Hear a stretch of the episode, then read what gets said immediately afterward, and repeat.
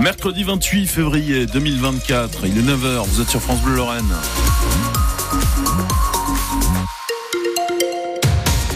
Bonjour François Pelleret. Bonjour Ilan Malka, le soleil devrait finir par euh, pointer le bout de son nez sur la Ah Moselle. Oui, oui, oui, absolument. Euh, Météo France annonce une journée ensoleillée avec des températures entre 9 et 11 degrés, quelques petits nuages à certains endroits de la Moselle dans l'après-midi. Je vous dis tout juste après les infos. François, son témoignage sera très attendu au procès sur l'attentat du marché de Noël de Strasbourg. Le chauffeur de taxi qui a vu le terroriste surgir dans sa voiture ce soir du 11 do- décembre 2018, il a vu sa vie défiler en l'espace de 15 minutes. Le procès, il s'ouvrira demain à Paris devant la cour d'assises spéciale avec quatre accusés, mais sans shérif Shekat. Le terroriste a été abattu par la police deux jours après avoir tué cinq personnes sur le marché de Noël de Strasbourg. Ce chauffeur de taxi s'appelle Mostafa Salan et il raconte ce matin à France Bleu Lorraine ce quart d'heure avec un pistolet braqué sur lui. Dans cette situation-là, vous n'avez pas le temps d'avoir peur. Je me suis fait une raison en disant que mon heure est arrivée et que c'est comme ça ce soir que je vais mourir. Je me suis préparé, j'ai prié avant de mourir, j'ai dit au revoir à ma famille, mais je devais rester solide. Moi, je suis acteur d'un film que je n'ai pas choisi de, le tourner. Malgré moi, je sors pour travailler. Finalement, je me trouve pris en otage. Et là, euh, euh, si vous voulez, c'est comme si vous étiez euh, pris dans une avalanche ou un tsunami et que vous cherchez une bouée de sauvetage pour pouvoir vous sauver. J'ai réussi à, à prendre, je dirais, cette fine branche pour m'y accrocher, m'en sortir entre les griffes de, de ce diable, et puis, euh, bien sûr, euh, donner tous les éléments à la police.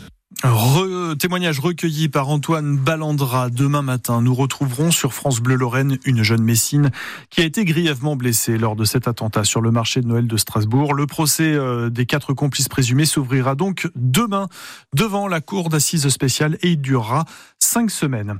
L'enquête et la garde à vue se poursuivent à Forbach pour meurtre sur mineur. Une habitante de Morsbach âgée de 21 ans se trouve chez les gendarmes depuis avant-hier. Mercredi dernier, elle a accouché chez elle puis elle s'est rendue à l'hôpital de Forbach avec son bébé sans vie. Seriez-vous prêt à passer une visite médicale tous les 15 ans pour renouveler votre permis de conduire? Les députés européens vont se prononcer sur cette question aujourd'hui. Cette mesure existe dans certains pays, l'Italie, le Danemark, l'Espagne, le Portugal. C'est pourquoi une députée euh, européenne française, Karima Deli, propose de généraliser cette mesure. Elle met en avant les 20 000 morts chaque année sur les routes des 27 pays membres de l'Union. Donc ce qu'elle propose, c'est un passage chez le médecin tous les 15 ans. Et à partir de 70 ans, ce serait tous les 5 ans. Le club d'échecs de Thionville a 100 ans et il se porte très bien. Oui, il compte 130 membres, dont la moitié sont des enfants, et il accueille depuis hier et jusqu'à demain les championnats de Lorraine des jeunes. Euh, 170 enfants de 5 à 16 ans qui sont réunis au gymnase de Vemrange. L'objectif, se qualifier pour les championnats de France. Il y a 28 places à prendre.